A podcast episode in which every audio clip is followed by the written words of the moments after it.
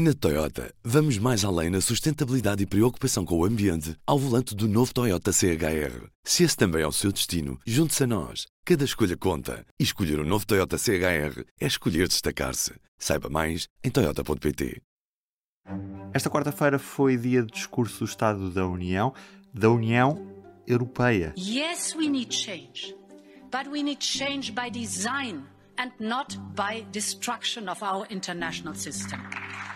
Úrsula diz que este é o momento da Europa liderar. Num contexto de pandemia, é tempo de passar da fragilidade para uma nova vitalidade.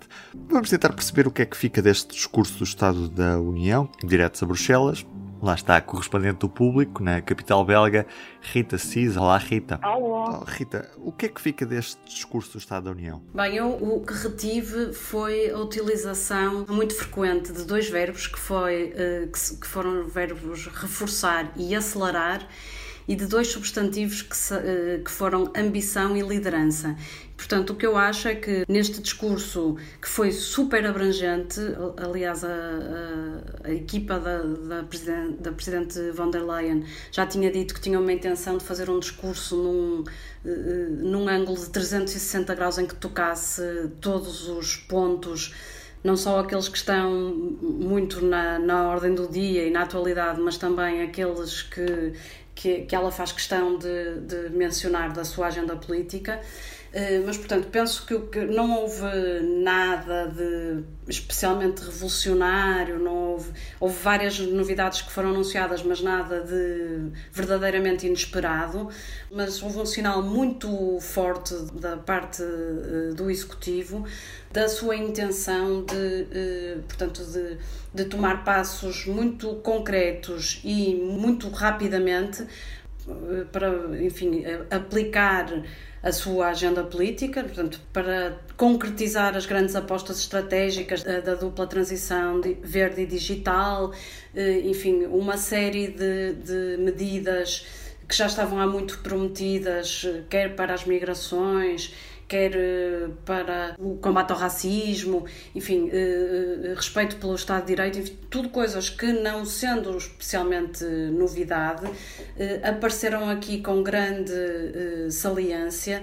E, portanto, eu acho que houve aqui uma, uma espécie de uma manifestação de, de, de energia, de dinâmica e, e, principalmente uma espécie de uma vontade de projetar o discurso para além da gestão mais cotidiana da crise da pandemia, não é? Portanto, um bocado, embora isso seja o eixo que perspassa por tudo, mas, portanto, tentar que eh, sobre essa base, não é? Tivemos aqui um abalo profundo e vamos ter que lidar com isto, mas eh, projetar a ação não eh, como uma consequência do desastre, mas eh, antes como uma eh, forma de apressar, acelerar eh, projetos e promover de facto estas apostas políticas que, levaria, que levarão a Europa a estar na dianteira mundial em, em, muitas, em muitas áreas. No fundo, esta situação de pandemia veio também alterar as prioridades desta Comissão von der Leyen? Enfim, o Presidente da Comissão repetiu aquele chavão que não há nenhum único político que não tenha usado nunca, de que eh, não podemos desperdiçar eh, a oportunidade que a crise nos ofereceu.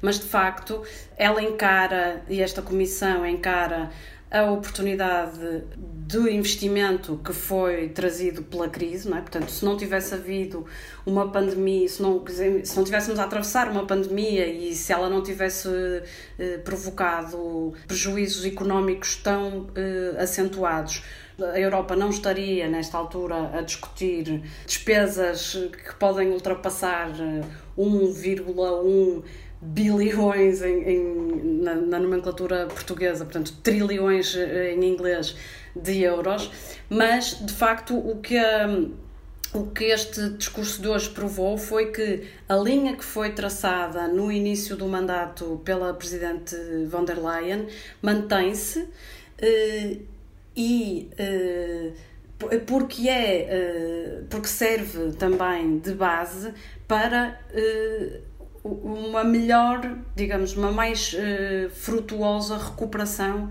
uh, da devastação económica e também uh, uma melhor rede para atenuar as consequências sociais que a pandemia veio trazer.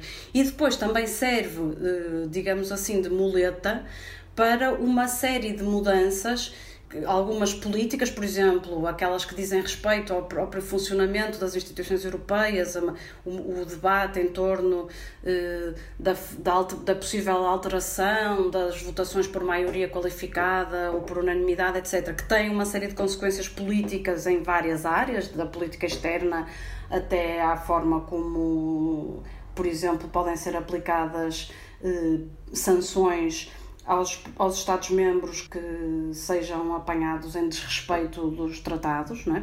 Portanto, toda uma série de questões que, eh, eh, que não sendo eminentemente ligadas à pandemia, mas que por haver este quadro, este contexto, podem ser mexidas, pode haver avanços e que, eh, e portanto, isso ficou muito claro neste discurso que eh, vai acontecer que a intenção da, pelo menos da comissão, não é? também ficou claro depois nas intervenções do, de, tanto dos eurodeputados como, por exemplo, também do representante da presidência alemã uh, do Conselho da União Europeia, que disse, bem, estas propostas são excelentes, temos aqui uma agenda ambiciosa, mas de, deixe-me já dizer que do lado do Conselho isto não vai passar tudo, não é? Portanto, há, há sempre depois aquele confronto com a realidade política, neste caso, não é? Portanto, a linha mantém-se, eh, a pandemia, porque eh, enfim, mudou completamente a abordagem da opinião pública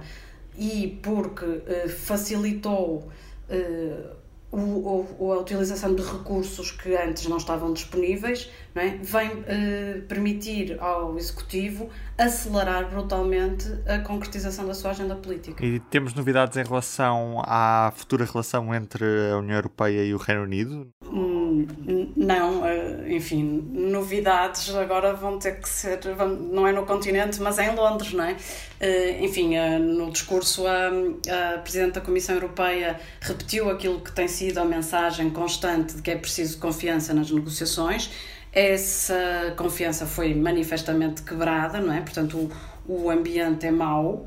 Uh, as negociações para uh, a futura relação, parceria económica e política estão, uh, encontram-se num impasse, portanto, e a expectativa é de, de maiores dificuldades, não de que com a pressão do calendário, como de resto aconteceu no final de 2019, quando, quando o cenário do no deal, portanto, de uma saída do Reino Unido à bruta, eh, também assustava, mas eh, agora eu penso que os, os receios de, dessa possibilidade de no deal são um pouco mais fundados, um pouco mais fundamentados do lado uh, dos europeus. Mas, portanto, a, a Presidente hoje limitou-se a repetir aquele ultimato que a União Europeia já tinha feito uh, ao Reino Unido para retirar ou corrigir uh, a sua legislação que vai contra os termos que ficaram fixados no acordo de saída e, enfim, voltar a manifestar a sua abertura, a sua total disponibilidade para prosseguir com as negociações em boa fé, o seu objetivo de estabelecer a mais eh, ambiciosa e próxima relação eh, possível com o seu antigo membro, não é? que continua a ser um importantíssimo aliado eh, na NATO e em muitas outras instâncias, no, no, Conselho de Segurança das Nações Unidas, etc. E, portanto, novidades não temos, mantém-se a expectativa, diria eu. E vai ser uma Europa debaixo de fogo entre a gestão da pandemia nos vários territórios e a aproximação do fim do período de transição do Brexit. São temas para certamente acompanhar nos próximos tempos. Vai poder ouvir mais sobre eles brevemente no P24. Eu sou o Ruben Martins, ficou o público. O público fica no ouvido. Na Toyota, vamos mais além na sustentabilidade e preocupação com o ambiente ao volante do novo Toyota CHR. Se esse também é o seu destino, junte-se a nós. Cada escolha conta. E escolher o um novo Toyota CHR é escolher destacar-se. Saiba mais em Toyota.pt.